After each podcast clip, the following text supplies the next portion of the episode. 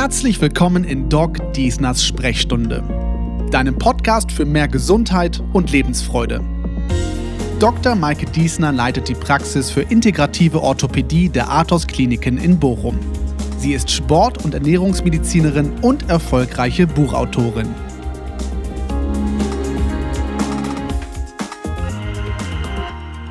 Verkehrte Welt in Doc Diesners Sprechstunde. Wie ihr an meiner Stimme hören könnt, bin ich nicht Doc Diesner. Während Dr. Mike Diesner sonst immer die Gäste einlädt und durch ihren Podcast führt, drehen wir das Spielchen heute einmal um. Wir fragen die Ärztin, Podcasterin und Buchautorin aus. Dazu gehört natürlich auch eine gebührende Vorstellung. Dr. Maike Diesner leitet die Praxis für integrative Orthopädie der Artus Kliniken in Bochum. Der Praxisname ist Programm. Multimodale konservative Therapien stehen im Zentrum ihrer Behandlungen. Wir sprechen unter anderem darüber, mit welchen Methoden Maike OPs vermeiden oder für viele Jahre hinauszögern kann. Neben ihrem Beruf als Ärztin lebt sie auch für ihre Hunde und den Tierschutz. 2021 und 2022 hat Maike die erfolgreichen Bücher Natürlich schlank und Gelenke im Glück herausgebracht. Sie ist auf Instagram aktiv und hat einen eigenen Blog. Da springt einem das Schlagwort Zeitmanagement doch förmlich ins Gesicht. Über all das und auch das ein oder andere Persönliche aus Maikes Leben geht's in der heutigen Folge. Und damit auch ihr meine Stimme zuordnen könnt, ich bin Timo und Arthurs Mitarbeiter hier im schönen Bochum. Viel Spaß! Maike, Herzlich willkommen in deinem Podcast. Ist es ein komisches Gefühl, heute mal nicht die Fragen zu stellen und nicht genau zu wissen, was kommt? Ja, hallo Timo. Hm. Ähm, es ist in der Tat ein bisschen komisch. Also ähm, ich finde es richtig spannend. Ich weiß ja gar nicht, was du für mich heute vorbereitet hast und ähm, fand aber die Idee super gut und ähm, der ein oder andere kennt mich ja schon bereits über diverse Kanäle, vor allem über Instagram, mein Doc Diesners Kanal. Aber ähm, ich freue mich einfach riesig, heute nochmal so ein bisschen die Gelegenheit auch zu haben, über meine Arbeit zu sprechen, über das, was mich antreibt. Und äh, ja, ich bin gespannt, was du von mir wissen willst.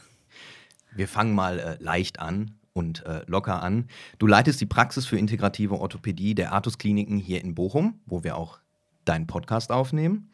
Wie war dein Weg bis hierhin? Ursprünglich stand Medizin nicht oben auf deiner Berufs Berufswunschliste, oder? Nee, nicht so wirklich. Äh, meine Eltern wollten immer, dass ich Medizin studiere, insbesondere mein Papa. Und nach dem Abi habe ich dann erstmal überlegt, was machst du denn jetzt? Und da ist man ja in dem Alter noch so ein bisschen in so einer Revoluzerphase. Und dann ja. bin ich einfach zur Uni gefahren nach Duisburg und habe geguckt, wofür kann man sich denn so einschreiben. Dann kam ich auf die glorreiche Idee und habe gedacht, mach doch mal Wirtschaftswissenschaften. Und äh, ja, ähm, im Laufe der Zeit äh, habe ich dann einfach auch gemerkt, dass ähm, diese Materie so ein bisschen trocken ist. Ähm, es hat mir schon Spaß gemacht. Äh, auch diverse Praktika ähm, habe ich auch bei Fluggesellschaften absolviert. Und ähm, ich fand es schon irgendwie auch sehr spannend, insbesondere der Marketingbereich. Aber ich habe dann einfach so ein bisschen nochmal reflektiert und gedacht, vielleicht hat der Papa doch nicht so Unrecht gehabt. und nach dem Studium ähm, habe ich mich dann mit ihm mal extra verabredet und habe gesagt, Papa, irgendwie ähm, ist die Idee, Medizin zu studieren, wahrscheinlich doch nicht so weit hergeholt gewesen. Und äh, habe ihn dann gefragt, ob er einverstanden wäre, dass ich das noch hinten dran hänge. Und äh, ja, er war da auch nicht abgeneigt und hat gesagt, ich soll es versuchen, habe mich dann ähm, bei der ZVS beworben und es hat direkt geklappt. Gott sei Dank, sodass ich dann eben nahtlos weitermachen konnte. Ähm, wollte unbedingt nach Münster, wie irgendwie jeder Medizinstudent. Ja, ist das so? Das ist so, ja. Okay. Das Studentenleben in Münster ist natürlich einzigartig und ähm, natürlich auch die Stadt wunderschön mit den ganzen vielen ähm, Kneipen, ja. kleinen äh, Restaurants, ähm, so ein bisschen ja auch alternative Szene. Ähm, habe dann aber den Platz für Bochum bekommen und äh, als ich mich dort immatrikuliert, also eingeschrieben habe, da habe ich erstmal den Schock meines Lebens bekommen, so diese ganze Betonwelt, äh, der Schick des Ruhrgebietes. Aber ich muss sagen, ich habe mich unheimlich schnell dort eingefunden und äh, mich auch wohlgefühlt. Und im Medizinstudium ist das ja gar nicht so, dass du von morgens bis abends an der Universität bist, sondern das machst du ja zwei Jahre lang äh, bis zum Physikum. Das ist mhm. so unser erstes Staats Staatsexamen. Und nach dem Physikum, da ist man gar nicht mehr so viel an der Uni, denn das Studium, das lebt ja eben auch von der Praxis. Und äh, in Bochum ist es so ein bisschen special. Ähm, es gibt ja nicht so die eine Universitätsklinik, sondern du pendelst von Semester zu Semester zwischen den unterschiedlichen Kliniken und auch Fachbereichen hin und her sodass man eben auch eine große Bandbreite an Kliniken direkt kennenlernt, was ich ähm, so im Nachgang einfach total ja, spannend fand und eben auch schon viel mitgenommen habe über ganz unterschiedliche Systeme. Also weil man da einfach direkt den größeren Blick dann auch bekommt. Was gibt es so alles? Wo sind die Unterschiede? Ist ja Medizin ist ja auch nicht gleich Medizin wahrscheinlich, ne? Genau so ist das. Und ähm, du lernst im Prinzip schon in den Anfängen, ähm, was könnte zu mir passen? Ist das eher ein großes Haus der Maximalversorgung? Habe ich das doch lieber so ein bisschen persönlicher, kleiner? Äh, bin ich eher der Generalist oder der Spezialist? Und all solche Gedanken, mit denen äh, ja die entstehen automatisch, äh, weil man eben doch eine große Bandbreite an Kliniken auch durchläuft. Und irgendwann während deines Studiums vielleicht schon oder während du äh, in dem praktischen Bereich aktiv warst, ist bei dir auch die Leidenschaft für den Beruf spätestens entstanden. Das betonst du ja auch in dein, deinen Büchern immer wieder und sagst es auch. Ähm, die Leidenschaft muss, muss da sein. Du hast sie gefunden. Geht der Beruf als Ärztin, als Arzt ohne Leidenschaft oder braucht man da immer das gewisse Etwas noch? Also definitiv nicht. Das ist zumindest äh, meine Ansicht.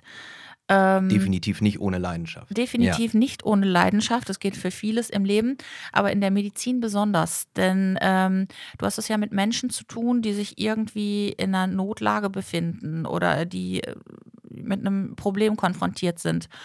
Und ähm, wir arbeiten hier nicht an oder mit irgendwelchen Maschinen ausschließlich. Natürlich sind wir auch in der Oper ähm, Orthopädie sehr ähm, ja, apparativ orientiert, aber ähm, es ist letztendlich so, dass ähm, ja jeder Fall anders ist, ja, und ähm, dass jeder Mensch anders ist, anders tickt. Und das ist eben so nicht dieses Arbeiten äh, von der Stange weg. Und ähm, die Menschen, die übertragen ja auf dich auch ihre Not, einen gewissen Leidensdruck. Und ich glaube, wenn man da irgendwie nicht auch mit einer Leidenschaft und einer großen Portion Idealismus rangehen ja. würde, dann kann man eben auch nicht erfolgreich behandeln. Und bei mir entstand das im Prinzip schon so während der Praktika. Ich habe ähm, das Glück gehabt, in einem Bundeswehrkrankenhaus meine Krankenpflegepraktika ähm, zu absolvieren. Das musst du machen, um zum Physikum überhaupt zugelassen zu werden. Ja. Das finde ich so im Nachgang auch eine gute Geschichte weil du wirklich mal so alles auch ähm, rund um das Thema Krankheit kennenlernst. Ja, das heißt, ich habe die Bettpfannen äh, von den Patientenbetten zum Klo buxiert. Ähm, ich habe den Patienten das Essen gebracht. Ich habe äh, bei Verbänden mitgeholfen. Ähm, ich habe die Patienten morgens gewaschen. Das sind ja Dinge, mit denen kommst du ja als Arzt null mehr in Kontakt. Ja. Und von daher finde ich das einfach gut, dass man auch Medizin nochmal von der anderen Seite, also von der pflegerischen Seite her, ähm, mitbekommt. Und da war mir eigentlich klar, so dieses direkte Arbeiten am Menschen, das ist genau mein Ding. Okay, super. Dann lass uns doch auch mal, wenn du sagst, es ist genau dein Ding, ähm, genauer auf die Ausrichtung und deinen Fachbereich eingehen.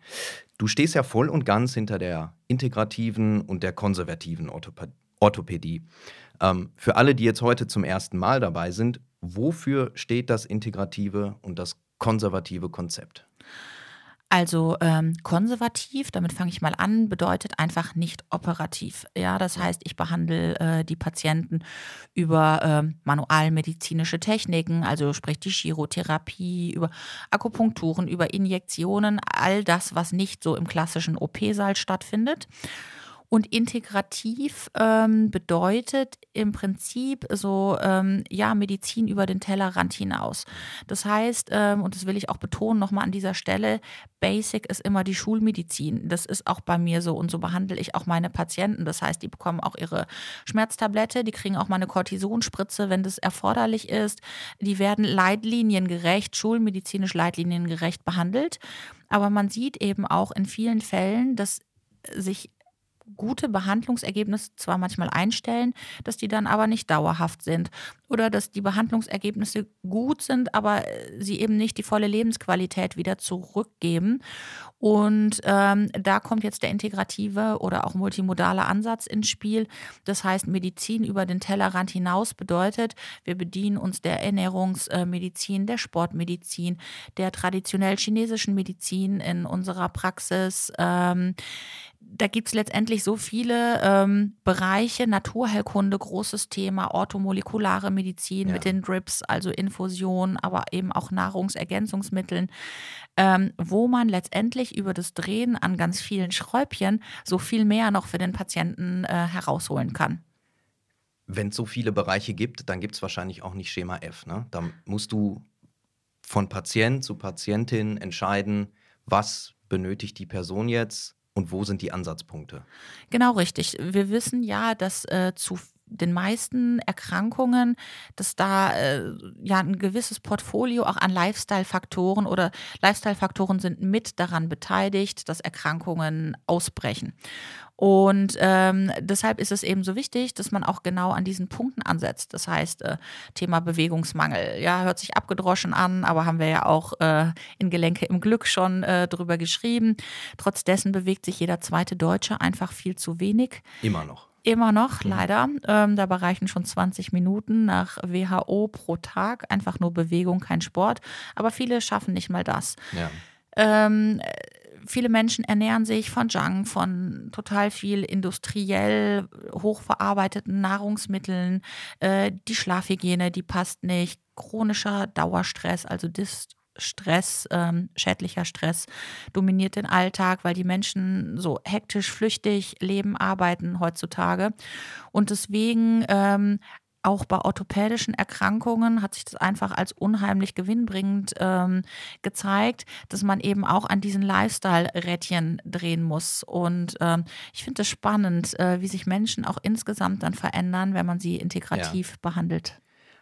Also wenn jemand zum Beispiel mit Rückenbeschwerden zu dir kommt, der geht nicht nur ins MRT als Beispiel oder zum Röntgen zum, zum Beispiel. Röntgen, ja. Mhm. Ähm. Nee, ich mache dann zum Beispiel auch Bewegungsanalysen. Ne? Ja. Ähm, beim MRT oder auch beim Röntgen, da liegt oder steht der Patient. Das heißt, ich habe eine statische Aufnahme. Aber der Patient sagt mir jetzt nicht unbedingt, okay, immer wenn ich auf einer Stelle stehe, habe ich Rückenschmerzen, sondern der hat Rückenschmerzen, wenn er vielleicht im Bett in irgendeiner Zwangshaltung mhm. liegt. Oder der hat Rückenschmerzen, wenn er ganz lange unterwegs ist und geht. Oder wenn er bergauf geht, zum Beispiel, oder beim Bergablaufen. Und deswegen ist es so wichtig, dass man eben auch ein reelles Abbild bekommt. Und die Patienten gehen in Bewegungslabore bei mir. Ähm, das heißt, wir machen 4D-Wirbelsäulenvermessung, gucken, wie entfaltet sich die Wirbelsäule in der Bewegung. Wir machen insgesamt Bewegungsanalysen auf dem Laufband auch, um zu gucken, wie ist die Achsverteilung, linke, rechte, ähm, untere Achse, wie ist die Verteilung, Gewichtsverteilung innerhalb der Achse. Und so kann man letztendlich über diese wertvollen statischen, ähm, nicht statischen, äh, bewegenden Messungen kann man unheimlich ähm, wichtige Informationen auch bekommen über ähm, die Schmerzen, die Entstehung ja. der Schmerzen, sodass man dann eben auch mit den Physios zusammen an den entsprechenden Punkten ansetzen kann.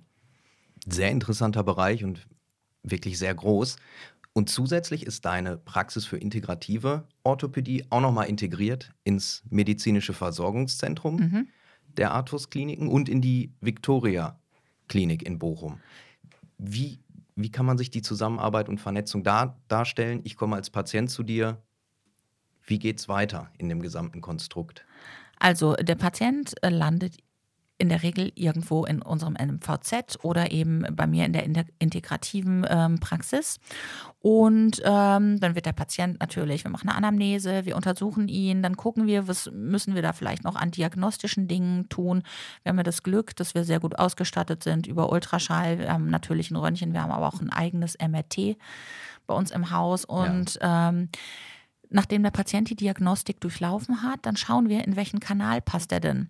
Ähm, wir machen zum Beispiel auch ganz häufig so, ähm, ja, auch integrative Sprechstunden. Das heißt, ähm, wenn ich den Eindruck habe, ähm, der Patient, ähm, der hat vielleicht doch irgendwie etwas am Rücken, wo ich denke, vielleicht braucht er spezielle Infiltration, dann hole ich mir unseren Rückenspezialisten noch mit dazu.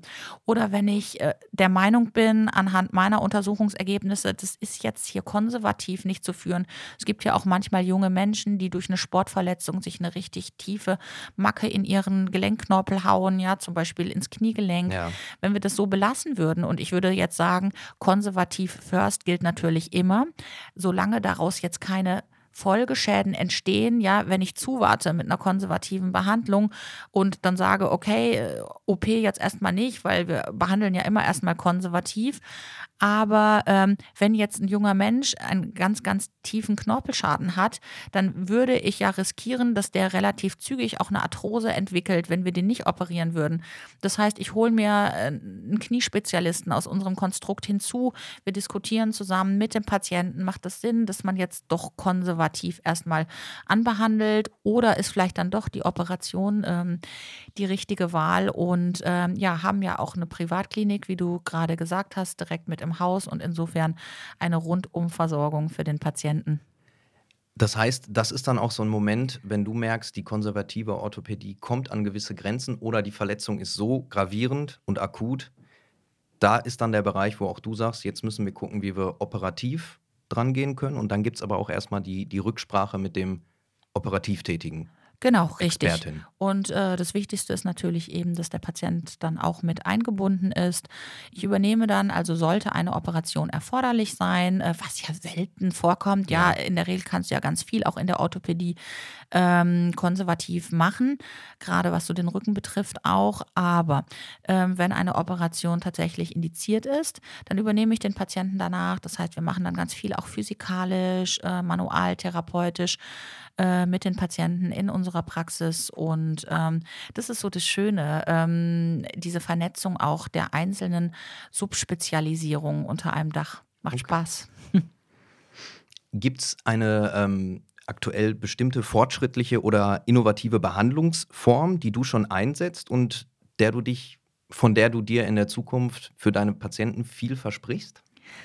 Ja, ähm, der ein oder andere weiß das ja vielleicht, ich stehe ja so ein bisschen für die Orthobiologie. Das ja. heißt, ähm, ich behandle ja ganz viele Patienten mit ähm, Knorpelschäden, äh, also mit Arthrose, ähm, Gelenkverschleiß, aber eben auch mit Sehnen- und Bandverletzungen mit körpereigenen Materialien. Das heißt, da gibt es ja das sogenannte zum Beispiel PRP oder ACP-Verfahren. Ich nehme den Patienten Blut ab und äh, wir isolieren aus dem Blut die Thrombozyten mit den körpereigenen Wachstumsfaktoren. Das können wir aufbereiten, das Patientenblut in Zentrifugen. Und diese Wachstumsfaktoren, die injiziere ich in äh, von Arthrose betroffene Gelenke oder eben auch in chronisch entzündete Sehnen, zum Beispiel dieses sogenannte Jumpers Knee, also Patellaspitzensyndrom mhm. ähm, oder auch bei chronischen Erkrankungen des Ellenbogens, Tennisgolfer-Ellenbogen oder auch der Entzündung der Achillessehne. Und äh, diese Wachstumsfaktoren aus dem Patientenblut, die triggern quasi die körpereigene Regeneration an, um dann letztendlich wieder eine bessere Funktion auch zu erzielen und ähm, dann gibt es ein anderes Verfahren, das ist ein sogenanntes Hybridverfahren, äh, wo wir gerade so bei äh, von Arthrose äh, betroffenen Gelenken in eine hochvernetzte Hyaluronsäure dieses ACP oder APRP ähm, mischen. Zusätzlich isolieren wir aus dem Patientenblut noch die antientzündlichen Botenstoffe, das sind ja unsere Leukozyten. Und dieses Gemisch aus Leukozytenfilm, aus Thrombozyten mit den körpereigenen Wachstumsfaktoren und der Hyaluronsäure injizieren wir dann in die Gelenke, sodass du quasi drei Fliegen mit einer Klaffe schlagen mhm. kannst, sag ich immer. Mit einer Spritze dann. Mit einer Spritze, genau. ähm, du ähm, schaffst quasi einen Puffer, einen Stoßdämpfer wieder in das Gelenk, ja, weil der Knorpel ist ja runtergeschliffen. Das heißt, Patient geht auf der Felge im wahrsten Sinne des Wortes. Ja. Äh, wir geben über diese hochvernetzte Hyaluronsäure wieder so einen Gelfilm in das Gelenk, sodass da nicht Knochen auf Knochen reibt. Ähm, die Wachstumsfaktoren sorgen nochmal für eine gewisse Regeneration an den Gelenkflächen. Die zaubern jetzt keinen Knorpel, ja, so wie er von Mutter ja. Natur mal geschaffen wurde. Ähm, da muss man einfach auch sagen, dass da die Präparate an ihre Grenzen kommen. Aber äh, sie schaffen so ein Ersatzgewebe, sodass eben die Gelenkflächen, der Knorpel, der noch da ist, geschützt ist. Und ähm, durch diesen Leukozytenfilm, die antientzündlichen Botenstoffe, werden äh, quasi diese Aktivierungsprozesse in den Gelenken werden runtergefahren. Und das, das, oder das Verfahren, was jetzt ganz neu ist, ähm, so ein bisschen, äh, ja, auch noch Zukunftsmusik, aber ich bin stolz darauf, ähm, dass äh, ich das durchführen darf für Athos, ist die sogenannte Stammzelltherapie, die ACP-SVF-Therapie. Das heißt, ich äh, führe so kleine Fettabsaugungen ähm, an der Bauchdecke durch. Wir mhm. entnehmen 30 Milliliter Fettgewebe.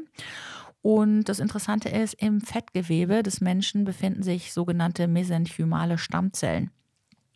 Nachdem äh, ich das Fett äh, isoliert habe, also abgesaugt habe, kommt auch dieses in eine Zentrifuge, so wie wir das auch mit dem Eigenblut machen.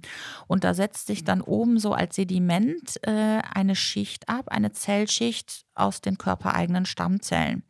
Die isoliere ich über so ein Doppelkammer-Spritzensystem. Dann nehmen wir dem Patienten auch wieder Blut ab, wie wir das bei dieser ACP, also ja. Eigenblutbehandlung machen. Zentrifugieren das auch nochmal, haben ja dann noch zusätzlich diese Schicht der Wachstumsfaktoren und dann vermische ich die Wachstumsfaktoren mit den Stammzellen. Das ist ein relativ aufwendiges Verfahren, jetzt nicht für den Patienten, äh, der braucht einfach nur anderthalb Stunden da zu liegen, okay. aber der Aufbereitungsprozess und dieses Gemisch, das ähm, injiziere ich in ähm, die, ja, das arthrotische Gelenk und wir wissen ja, dass sich eine Stammzelle zu jeder Zelle wieder differenzieren kann. So eben auch zu Knorpelzellen. Und da laufen im Moment ganz viele Studien und mit bisher schon vielversprechenden Ergebnissen. Also das ist so die Zukunftsmusik, die genau. jetzt aber schon auch gespielt wird. Genau. Wo du also, dir aber auch noch viel von versprichst. Bei uns in Bochum gibt es ACP SVF. Okay. Ähm, kann man sich auf jeden Fall auch auf unserer Homepage so ein bisschen äh, ja. näher drüber noch belesen oder natürlich auch in die Praxis kommen und äh, dann äh, Wichtig ist letztendlich bei all diesen orthobiologischen Verfahren, dass ähm, das Verfahren eben genau zum Befund passt. Darin liegt ja eben auch so äh, die Schwierigkeit und äh, man liest ja in den Medien immer viel, Hyaluron bringt nichts oder Eigenblutbehandlung bringen nichts. Das wird ja so populist, populistisch irgendwo zerrissen unter ja. diesem Deckmäntelchen Igelleistung. Also äh, an dieser Stelle ist mir einfach wichtig nochmal zu sagen, dass ähm, das, was so über die Medien dann läuft ähm, im Bereich der Igelleistung, die ja dann oft eben auch verrissen werden, dass letztendlich ähm, meine Erfahrung zeigt, genau dann, wenn du eben multimodal ansetzt und eben auch orthobiologische Verfahren äh, mit hinzuziehst, die dann aber auch maßgeschneidert ähm, auf den Befund des Patienten passen, und da tue ich eben den ganzen Tag auch nichts anderes als das, ähm, dass die eben den größtmöglichen Erfolg bringen. Aber du kannst jetzt nicht sagen, ähm, Arthrose-Knie zum Beispiel, es hilft immer die Hyaluronsäure. Nein, das ist so nicht. Vielleicht mhm. hilft dann das ACP-Verfahren oder das Hybrid-Verfahren oder auch nichts davon, ja, sondern einfach nur die manuelle Therapie. Und das ist letztendlich die Kunst, finde ich, ähm, in unserer Arbeit für den Patienten genau das herauszufinden, was er braucht genau die, die Schublade zu öffnen oder zu kombinieren, wo du dann feststellst, das ist die Behandlung, die diesem Patienten hilft in dem Fall. Genau, richtig. Einmal ganz kurz noch für alle, die es jetzt vielleicht nicht wissen, was sind Igel-Leistungen genau? Also Igel-Leistungen sind im Prinzip Leistungen, die Patienten, die gesetzlich versichert sind, in Anspruch nehmen können, ja. die sie dann aber eben ja aus eigener Tasche, so muss man es einfach sagen, ähm, zahlen. Okay, ist dann die deutsche Bürokratie, die an der Stelle da so ist das deutsche Gesundheitssystem, genau. Aber es tut sich ja ein bisschen was, von daher bin ich ganz ähm, happy. Ich hatte jetzt tatsächlich schon zwei Fälle, wo Hyaluronsäureinjektionen übernommen wurden okay. bei gesetzlich versicherten Patienten und ähm, auch die Stoßwellentherapie wird jetzt ähm, zum Beispiel beim Fersensporn werden drei Sitzungen übernommen von den gesetzlich Krankenkassen, Akupunkturen werden ja auch übernommen ja. in gewissen Teilbereichen. Also so ganz düster ist es gar nicht mehr, aber ähm, man muss letztendlich mit dem Patienten drüber sprechen, man muss aufklären über den Nutzen der Dinge und äh, das will ich auch nochmal sagen an der Stelle, es ist ja auch nicht die eine Spritze der Gamechanger, ja. Wenn der Patient ein Couch Potato ist, ja, und ich kann den nicht davon überzeugen, dass er auch einen aktiveren Lifestyle wieder haben muss oder der sich irgendwie äh, gegen die Physiotherapie äh, wehrt, abwehrt, ja, und sagt, das bringt doch sowieso alles nichts. Nein, auch dann kann es nicht gut werden. Es ist ja letztendlich dieser Mix aus ähm, verschiedenen Töpfchen, der Ja. dann zum Erfolg führt. Okay. Also es kommen eine Menge Töpfe zusammen. Und ein ganz spezieller, den hast du ja heute auch schon angesprochen, ist bei dir die Ernährungsmedizin. Mhm. Und da ist es bei dir auch so, das wissen wir, ähm, da verschwimmen so ein bisschen, bisschen die Grenzen zwischen Beruf und Privat. Ähm, wann wurde dein Interesse an der Ernährung geweckt und warum wolltest du auch medizinisch hinter Nahrungsmittel und Ernährungsformen steigen?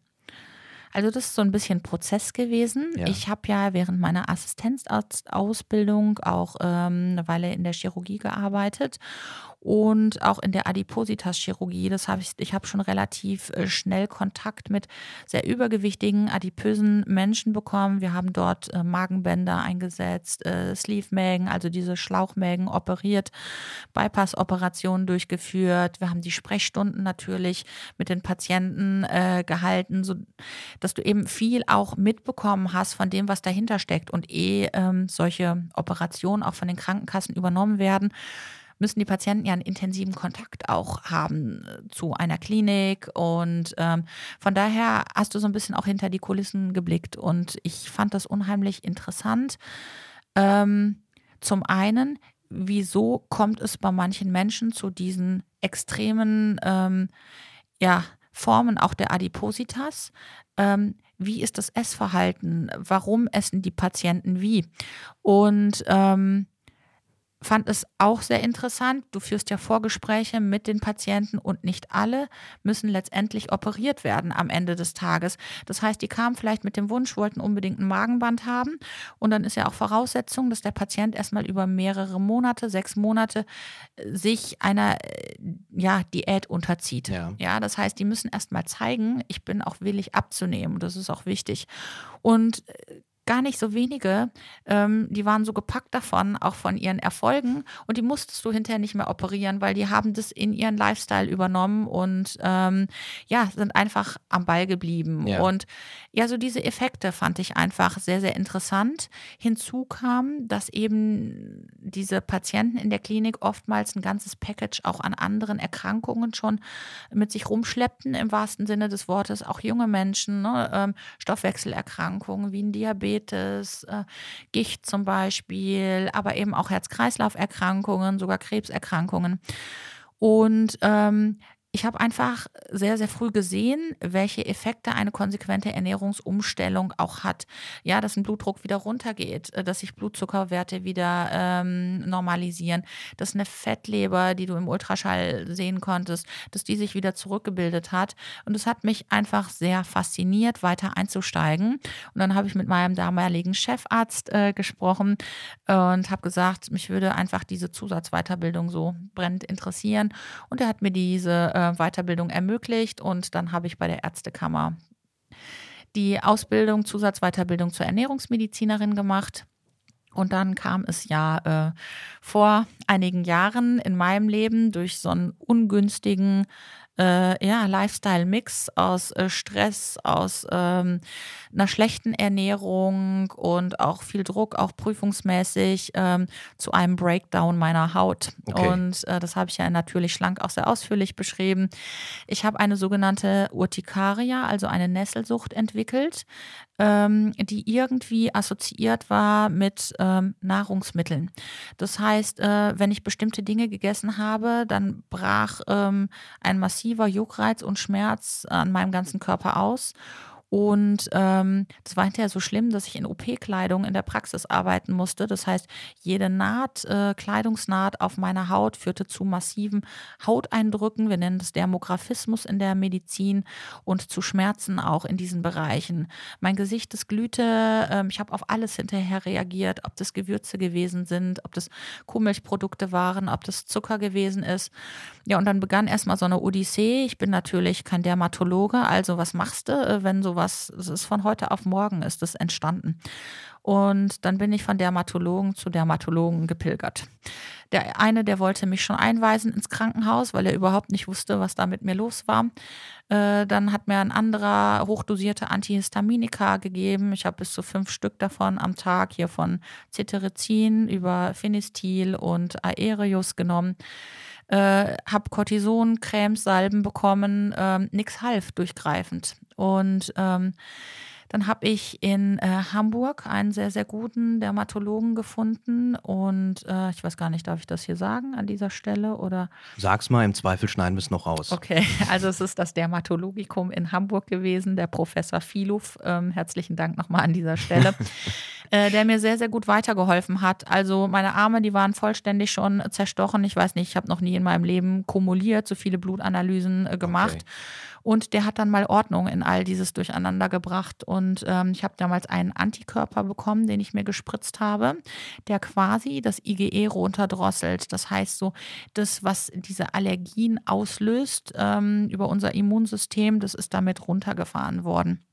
Gleichzeitig habe ich meine Ernährung ganz extrem umgestellt. Ich habe erst mal drei Wochen nur Kartoffeln gegessen und Reis gegessen und äh, um mal so ein Reset zu machen. Ja. Und dann habe ich ganz, ganz langsam wieder angefangen mit unterschiedlichen Dingen. Und das, was ich so toll fand auch, war, ähm, dass dieser Professor mir immer wieder Mut gemacht hat und gesagt hat, es wird weggehen. Ja.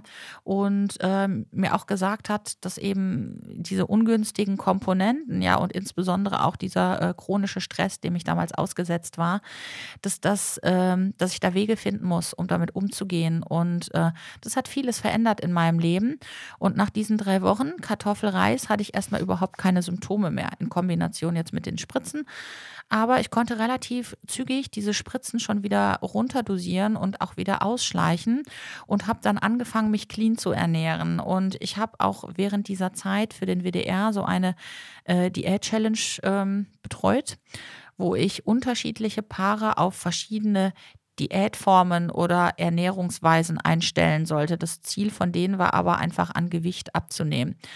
Und ein Ehepaar, äh, den habe ich die cleane Ernährung aufgedrückt. Die waren am Anfang gar nicht so happy darüber, okay. ähm, weil die auch so ein bisschen überfordert waren und gar nicht wussten, was ist das denn jetzt, dieses cleane und was darf ich denn jetzt überhaupt noch aus dem Supermarkt irgendwie ja. zu mir nehmen. Und ähm, ich habe die ja über drei Monate betreut, diese drei Paare. Ein Pärchen hat Low Carb gemacht, eins äh, Intervallfasten. Die dritten haben sich clean ernährt. Und diese Frau, die hatte auch so viele Begleiterkrankungen. Und als ich die nach drei Monaten wiedergesehen habe. Also die hatten nicht nur am meisten abgenommen an Körpergewicht von, von allen, allen dreien, hm. äh, sondern diese Frau, die war wie ausgewechselt. Die sprühte vor Energie, die hatte vorher massive Verdauungsbeschwerden, das hatte sie nicht mehr. Die hatte auch einen erhöhten Blutdruck ähm, und äh, die Werte waren im Normbereich. Die hat wieder gut geschlafen und ähm, hatte so ein Prädiabetes, noch kein Diabetes, aber so eine Vorstufe und auch die Blutzuckerwerte, der Langzeitwert, der war wieder im Normbereich. Und da habe ich gedacht, ähm, das könnte doch auch was für dich sein. Habe mich natürlich nochmal belesen, gerade um das Thema Haut und was man da so besonders gut zu sich nehmen kann. Ähm, wichtig ja auch Thema antientzündliche Ernährung. Mhm. Und äh, ich bin in relativ kurzer Zeit beschwerdefrei gewesen. Und ich merke das jetzt manchmal, ähm, wenn mal wieder so der Stress kommt, auch, jetzt schreibe ich ja gerade schon am dritten Buch. und äh, wir machen den Podcast jetzt hier, es ist so viel los auch im Moment. Und da muss ich immer besonders aufpassen auch, ja, dass ich ähm, bei dieser clean Ernährung bleibe. Ähm, und wenn ich dann mal so Tage habe, und das kennen wir ja alle, ich bin ja auch nur ein Mensch, ja, wenn ich dann mal irgendwie doch an fünf Tagen irgendwie zur Schokolade gegriffen habe und bei mir ist das immer so, entweder ganz oder gar nicht. Ich bin so ein kein, kein Mensch für halbe Dinge. Und dann habe ich fünf Tage lang eine Tafel Schokolade oder so ein Pott Eis gegessen. Äh, dann wird es wieder schlecht. Ja, und ich kann von Tag zu Tag zugucken dass die Haut sich wieder rötet, dass ich einen Juckreiz entwickle. Und wenn ich dann so wieder auf diesen Pfad der Tugend finde und einfach auch clean esse, ähm, dann geht es mir super. Und ähm, ja, das sind so ähm, die Gründe, warum ich für die Ernährungsmedizin brenne. Zum einen das, was ich an meinen Patienten beobachte und das mache ich ja jetzt auch in meiner Praxis schon sehr, sehr lange. Ich koppel das auch ähm, noch mit Mikronährstoffanalysen häufig. Ich äh, führe Mikrobiomanalysen, also Stuhlanalysen durch. Ähm, das habe ich damals bei mir auch gemacht und da tun sich dann eben auch oft nochmal Dinge auf, wo man eben auch sieht, okay, auch im Darm, da wo unser Immunsystem ja auch verankert ist, da sieht es gerade auch nicht so toll aus. Mhm. Und da ist ja wichtig, dass man letztendlich auch weiß, was habe ich denn da so für eine Population auch an Darmbakterien in diesem langen Rohrleitungssystem.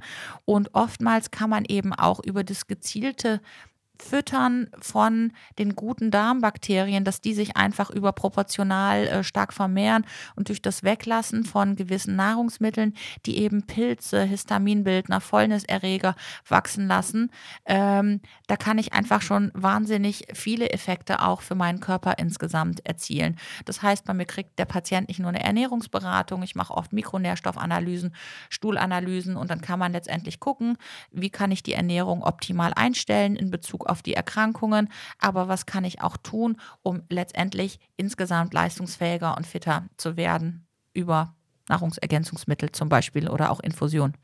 Das zeigt aber auch, also an deinem Beispiel alleine, man sollte zum einen nicht aufgeben, wenn es erstmal nicht besser wird, man braucht Geduld. Und wie bei der Bewegung, die du schon angesprochen hast, man muss auch bei der Ernährung dranbleiben und selber aktiv werden.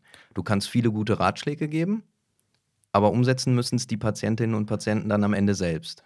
Genau so ist das. Ne? Ähm, du kannst eine Starthilfe geben, du kannst aufklären über die Effekte. Ähm, die Patienten merken das ja oft auch sehr, sehr schnell, ne? dass ja. es ihnen anders geht, äh, wenn sie zum Beispiel Gewicht abgenommen haben, weil einfach Drucklast von den Gelenken genommen wurde, wenn das Bauchfett abgebaut wird, unsere Hormonfabrik, ja, wo ja ganz, ganz viele proentzündliche Botenstoffe tagtäglich ausgeschüttet werden, ähm, sodass die insgesamt weniger Aktivierung haben ihrer Beschwerden, dass die die Schmerzen wieder zurückgehen, dass sie einfach fitter drauf sind. Und ähm, aber dieses, also wir helfen beim Laufen lernen, aber laufen müssen sie dann eben auch ja. selbst im Alltag. Ne? Und ja, das ist so der Knackpunkt. Ähm, an dem eben auch viele Menschen scheitern. Sonst hätten wir nicht so viele Ratgeber auf dem Markt, wir hätten nicht so viele Erkrankungen, in, die wir jeden Tag in der Praxis sehen. Mhm. Du hast dem gesamten Thema ja auch dein eigenes erstes Buch gewidmet, natürlich schlank, was du ja auch schon angesprochen hast. Ähm, ohne jetzt pingelig zu sein, da greift der Titel dann ja fast zu kurz. Abnehmen ist dann eigentlich nur ein Bereich. Ähm, es gibt noch die chronischen Entzündungen, das Bauchfett, was du gerade angesprochen hast. Ähm, wie würdest du, also was ist für dich die Kernmessage von deinem ersten Buch, von Natürlich Schlank? Also die Kernmessage ist im Prinzip, ähm, dass nur ein gesunder Körper attraktiv sein kann. Ja, und ähm, es geht äh, so um viel mehr als um das reine Abnehmen. Du musst mit meinem Buch auch gar nicht abnehmen, wenn du äh, fein bist mit deinem Gewicht, ja, und wenn du dich gut fühlst damit, dann lebst du einfach clean. Ähm, so wie ich das beschreibe in meinem Ernährungskonzept. Wenn du aber abnehmen möchtest, dann gibt es da ein Kapitel, wo es um Nahrungsportionsgrößen geht, denn viel hilft nicht immer viel. Ja. ja. Und ähm, dann kannst du auch über eine cleane Ernährung natürlich auf gesunde Weise abnehmen. Du hast da kein, kein ja, stringenten ähm, oder dogmatischen Diätsteil, ja, dass du gewisse Dinge gar nicht mehr darfst, ja, äh, dieses Thema verbotene Lebensmittel, alles, was so in so eine kranke Richtung abdriftet, das findet, das hat in diesem Konzept keinen Platz, sondern es geht letztendlich um eine ausgewogene, gesunde Ernährung, die möglichst frei ist von industriellen Zusatzstoffen, von Haushaltszucker, von Kuhmilchprodukten, von Fleisch aus Massentierhaltung. Und so mache ich einfach einmal mit dem Leser eine Reise durch diese ganze Nahrungswelt. Ja, wir beleuchten eben industrielle Produkte und ich versuche zu beschreiben, was hat das für Effekte auf deinen Körper und äh, von welchen Produkten solltest du viel essen, damit du dich gut fühlst, von welchen dann doch eher weniger. Aber es geht eben auch um dieses 80 zu 20 Prinzip, weil ich selbst kein Fan von so absolutistischen Theorien bin. Ähm, du isst ja auch mal Schokolade, ne? Genau, richtig. Also ich lebe auch nach diesem 80 zu 20 Prinzip. Das heißt, ähm, zu 80 Prozent ernährst du dich clean, also von nicht industriell stark weiterverarbeiteten Nahrungsmitteln und in 20 Prozent kannst du auch mal über die Stränge schlagen, am Abend auch mal irgendwie dir ein Bierchen hinter die Binde kippen oder auch mal ein Glas Wein trinken und dazu eine Pasta mit Freunden essen, ja, oder auch eine Tiefkühlpizza. Schmeckt mir jetzt nicht, aber man könnte es tun. könnte man tun. könnte Wem man schmeckt, tun. ja. Genau. Gut. Ähm, dein zweites Buch, Gelenke im Glück, greift die Ernährung ja auch auf. Mhm. Gleichzeitig ähm, ist das Hauptthema aber dem Kern deiner Arbeit in der Praxis näher, also der Orthopädie. Ähm, gesunde, fitte und eben glückliche Gelenke, die man immer im Zusammenspiel mit dem ganzen Körper sehen kann und ja auch muss. Das betonst du häufig, dass man immer die Kette, den Körper als Ganzes betrachten muss. Ähm, ganz platt mal gefragt, was sind denn die häufigsten Beschwerden, mit denen Patienten und Patientinnen zu dir in die Praxis erstmal kommen? Also die häufigsten Beschwerden, ähm, das ist sicherlich die Arthrose, Arthrose. Mhm. ähm, also der Verschleiß der Gelenke. Ähm, wir sind ja sehr auch auf das Kniegelenk spezialisiert. Von daher ist das so ähm, Platz Nummer eins bei mir in der Ist Praxis, ist das Knie, Mhm. genau.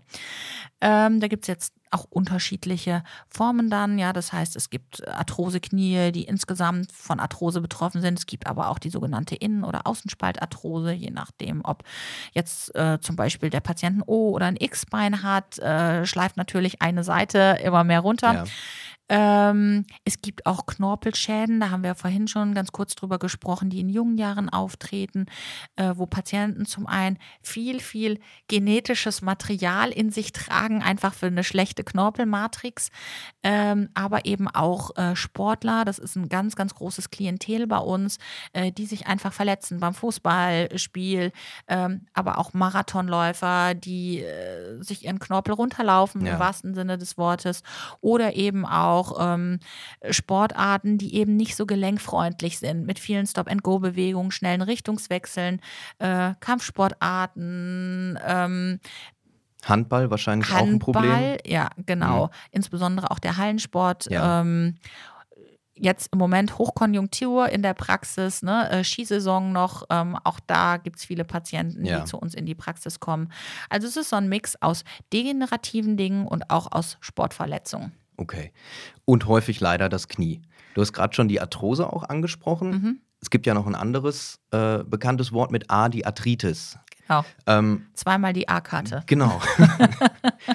Egal welche man hat, nicht gut. Nee, nicht gut. Das sage ich jetzt auch mal so als absoluter Laie an dieser Stelle. Aber man kann jede Menge tun. Man kann jede Menge tun, das ist schon mal super. Ähm, als Orientierungshilfe, wie kann, wie kann ich als Betroffener unterscheiden? Ist das jetzt eher Arthrose oder ist das Arthritis? Arthrose hast du gesagt, versuche ich jetzt mal so in meinen einfachen Worten zu wiederholen, ist der Knorpel, der sich abreibt, der Knorpelschwund.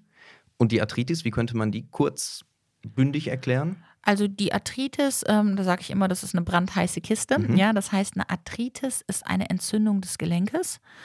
Ähm, zuerst ist die Entzündung da und die führt dann, wenn man es nicht rechtzeitig behandelt oder eben auch bei gewissen Arthritis-Formen, die sich immer wieder aktivieren, ähm, diese Entzündungen führen dann zu einer Zerstörung des Gelenkes. Bei der Arthrose ist genau umgekehrt. Das heißt, wir haben zuerst den Verschleiß, das heißt, der Knorpel geht in die Knie. Und aus diesen Verschleißprozessen entstehen dann letztendlich Entzündungen. Also es ist so der umgekehrte Weg. Ähm, jemand, der jetzt mit einem hochentzündlichen Knie in die Praxis kommt, der vielleicht auch noch gar nicht so alt ist und mir sagt, plötzlich bin hier aufgestanden und meine Gelenke, die waren auf einmal alle ganz heiß und dick, ähm, die sind vielleicht auch noch gerötet, überwärmt. Das ist dann schon so ein Hinweis, ah, da könnte irgendwo eine Arthritis dahinter stecken. Okay. Das muss nicht immer Rheuma sein, also eine rheumatoide Arthritis. Es gibt auch zum Beispiel Arthritiden, die durch andere Erreger ja, sich im Körper irgendwann ausbreiten.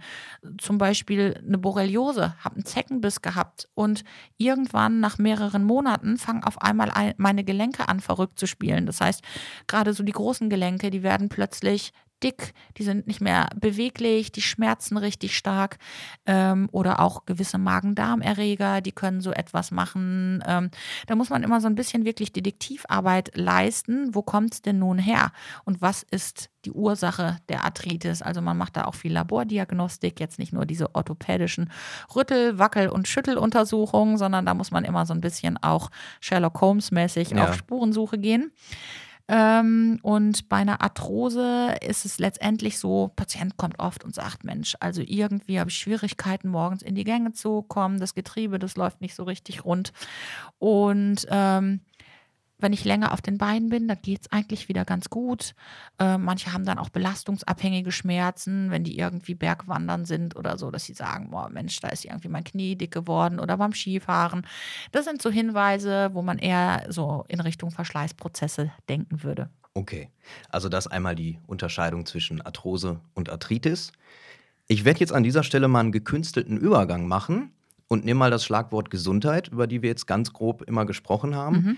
Und ähm, wer dich bei Instagram sucht und findet, bei @docdiesner, der wird feststellen, dass es da auch immer um einen besonderen, um eine besondere Person, kann man nicht sagen, aber ähm, um jemand Besonderen in deinem Leben geht, nämlich Brutus. Brutus, ja. Leider muss man aktuell sagen, wir nehmen gerade im Februar auf, weil es Brutus auch nicht so gut ging.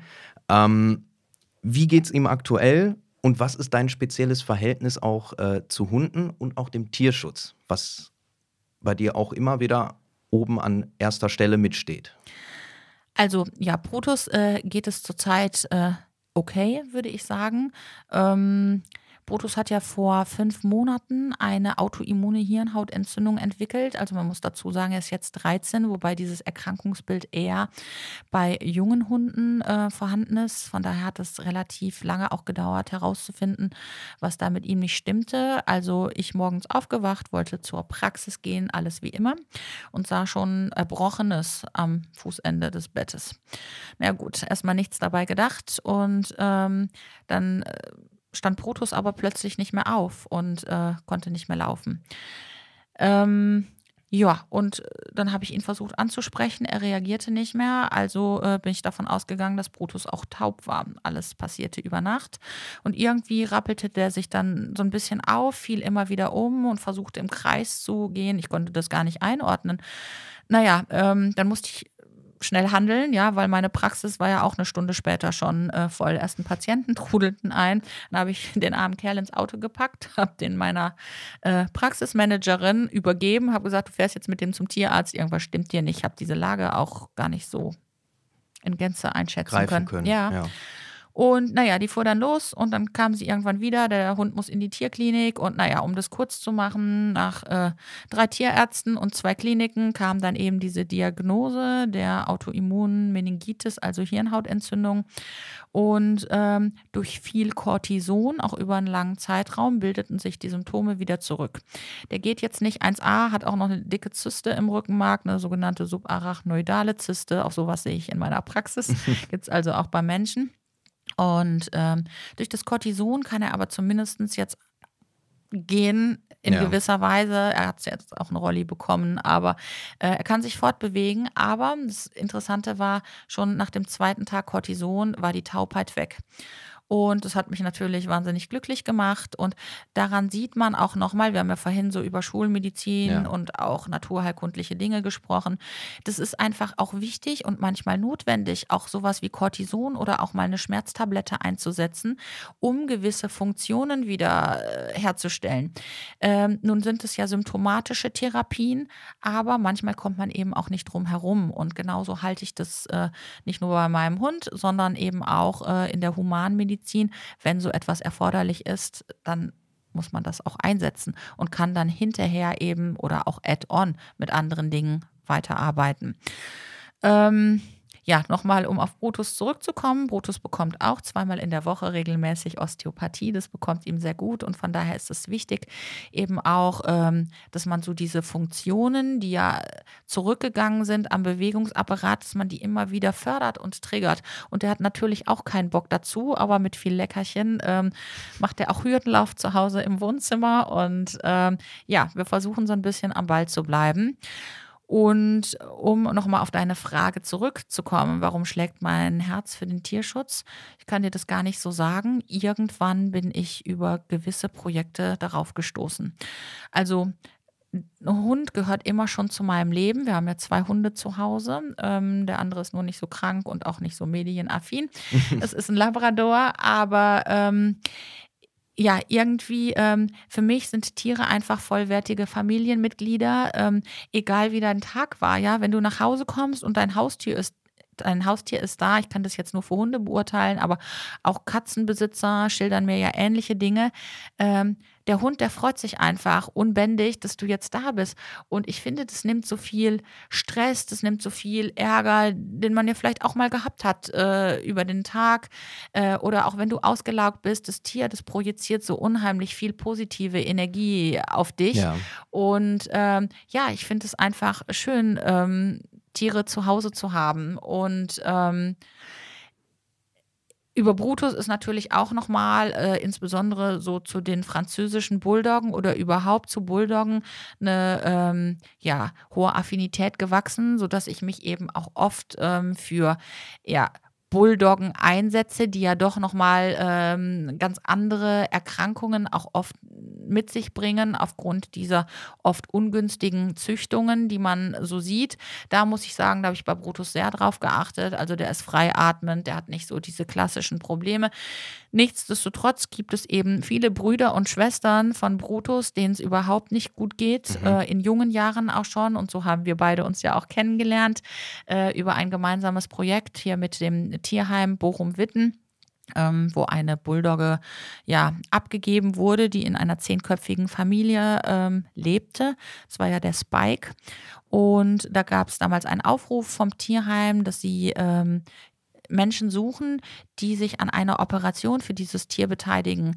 Dieser Spike, der hatte ja ganz, ganz starke Hautprobleme, dem fiel ja das Fell aus und äh, Lungenprobleme mit einer ähm, ja, heftigen Bronchitis und aufgrund seiner Kurzatmigkeit konnte der ja immer nur 20 Meter gehen und ist dann kollabiert. Und das war ja noch so ein junges Kerlchen, ne? ich glaube anderthalb Jahre, der ja irgendwie sich bewegen wollte, diesen Drang in sich hatte und nicht konnte und immer wieder zusammenbrach. Und diese Geschichte hat mich so berührt. Ähm, und dann habe ich mich dort gemeldet und habe gesagt, wir zahlen diese ähm, Operation, unsere Praxis. Und äh, dann fiel mir dieser ähm, Spezialist aus Dortmund ein, ein Tierarzt, das ist der Dr. Pilarski, der sich ausschließlich mit Bulldoggen beschäftigt. Und den habe ich dann angerufen und habe gesagt, wollen wir nicht diese OP gemeinsam ähm, irgendwie rocken für das Tier? Und er hatte sich sofort bereit erklärt und sagte, wissen Sie was, wir machen 50-50. Ich operiere das Tier und Sie zahlen die Hälfte von den OP-Kosten. Und es war so toll und ja, dann hat ja die WAZ auch darüber berichtet, insgesamt dreimal, sodass wir dann auch noch ein neues Frauchen, da kriege ich direkt Gänsehaut, hm. wenn ich darüber spreche, über das Thema. Wir haben ein neues Frauchen für dieses Tier gefunden und haben uns ja dann hinterher auch auch nochmal getroffen. Die Frau kam ja mit der Tochter und dem Spike und ähm, ja, das ist einfach so wunderbar gewesen, dass dieses Tier aus dieser insgesamt schlechten ähm, Situation einfach jetzt ein vollständig neues Leben hat. Der ist gesund, dem geht es gut und ähm, ich finde, ja, dass es eben über die Medizin oder über unseren Job, den wir eben so tun, dass man eben auch noch so unglaublich viel mehr tun kann, wenn man einfach mal nach links und rechts blickt und äh, ob das irgendwelche ähm, Organisationen sind, wo man Kindern hilft in Not, ja, oder ähm, Flüchtlingen oder eben auch Tieren in Not und ähm, ja, mein Herz schlägt einfach für die Tiere und ähm, letztendlich, es ist ja so ein bisschen Fass ohne Boden. Du musst ja genau gucken, auch ähm, wo geht deine Unterstützung hin, wo kommen die Dinge auch eins zu eins an. Und da habe ich so zwei Organisationen, die ich regelmäßig unterstütze. Das ist eben zum einen ähm, das äh, Tierheim hier,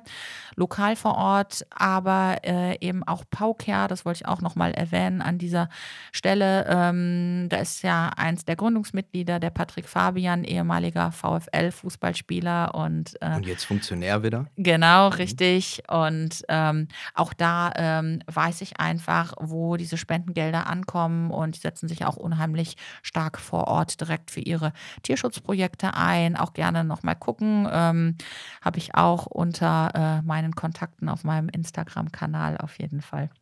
Einfach mal vorbeischauen, genau. wer helfen, helfen möchte, helfen kann. Der findet da bestimmt was. Genau. Ähm, jetzt kommen wir schon so langsam zum Ende der Folge und du hast gerade schon was angesprochen. Ähm, wenn man gestresst vielleicht nach Hause kommt oder auch ausgelaugt nach Hause, dass, dass du da Energie von deinen Hunden ziehst. Ähm, jetzt ist es aber auch so, dass wir in dieser Podcast-Folge schon viel über dein tägliches Brot, also die Arbeit in deiner Praxis gesprochen haben. Wir haben über deine bereits erschienenen Bücher gesprochen, deinen Instagram-Kanal, über den Tierschutz, Tierschutz gerade eben. Nebenbei hast du auch noch einen Blog und ein drittes Buch soll 2024 erscheinen. Maike, wie viele Stunden hat dein Tag? Viel zu wenig im Viel Moment. Ähm, ja, das Ganze ist natürlich so ein bisschen eine Frage der Organisation. Ähm, ich bin schon sehr, sehr strukturierter Mensch. Ähm, womit ich nicht so gut umgehen kann, muss ich äh, zugeben, sind so spontane Geschichten, wenn dann noch irgendwelche Dinge reingrätschen, weil da einfach so meine Zeitschiene das oft nicht zulässt. Aber ich versuche schon, ähm, also ich koche fast jeden Tag auch frisch für okay. uns. Mhm. Ähm, das sind so Dinge, die mir wichtig sind, die auch eine gewisse Routine haben und auch wenn das abends um 22 Uhr ist, ja, ähm, wenn wir dann erst spät aus der Praxis nach Hause kommen, wir haben ja immer so diese drei langen Tage, da sind wir tatsächlich erst um 20.30 Uhr, manchmal auch später zu Hause. Ich versuche aber trotzdem, dass wir irgendwie zu Hause eine gewisse gesunde Routine haben.